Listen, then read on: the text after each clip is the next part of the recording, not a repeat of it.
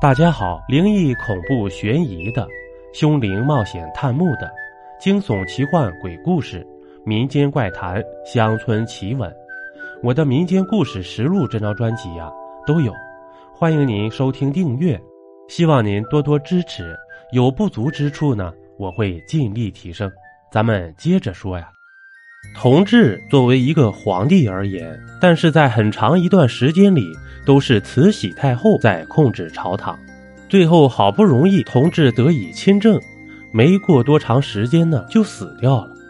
在清朝野史大观中有关于同治的很多野史的内容，接下来啊我就给大家讲一讲野史中的同治皇帝喜欢灌浇太监，因花柳病而去世。同治作为一个皇帝，他更像是一个风流少年。毕竟在政治上受到了慈禧太后很大的控制，而不能施展。同治非常喜欢游玩，也喜欢蹴鞠，还有灌胶。同治最喜欢的游戏就是灌胶。在清朝时期，太监们不但需要正常工作，还需要扮演各式各样的角色，比如练习戏剧、划船等等作为副业。同治就教宫里的太监们练习灌胶。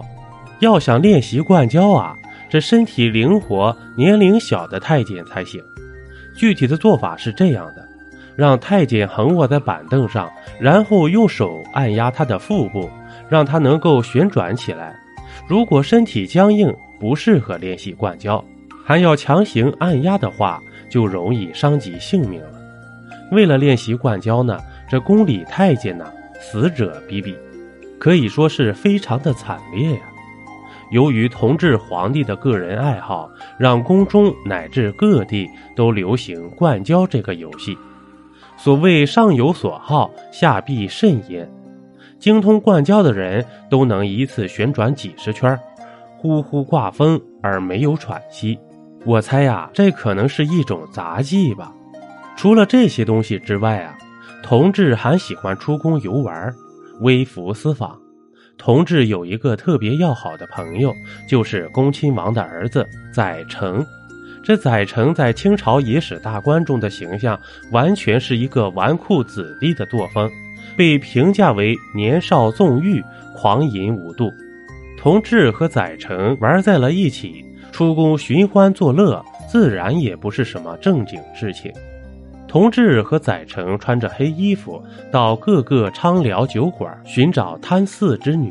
俗话说：“常在河边走，哪有不湿鞋呀？”这长期以往，同治就染上了花柳病。值得一提的是，在野史中记载，载诚也得了花柳病，所以同治和载诚都去世的比较早。同治才刚刚亲政不久，就这样尴尬的病死了。而后，慈禧太后为了能够继续控制朝政，选择了年幼的载湉，自己妹妹的儿子过继到了咸丰皇帝之后，拥立为皇帝，也就是光绪皇帝。事实上，不仅是清朝野史大观，一些其他史料中也提到同治皇帝死于花柳病的可能，这算是民间流传的一种比较普遍的说法。而官方上的主流说法是，同治皇帝是因为得了天花而死。天花在古代的时候啊，致死率是非常高的，皇室也不能幸免。还有一种说法，同治实际上得了花柳病，但是慈禧故意让太医用治疗天花的方法去医治，最后导致了同治的病死。总而言之，关于同治的死因一直是存在不小的争议。同志早死，这也是一个不争的事实了。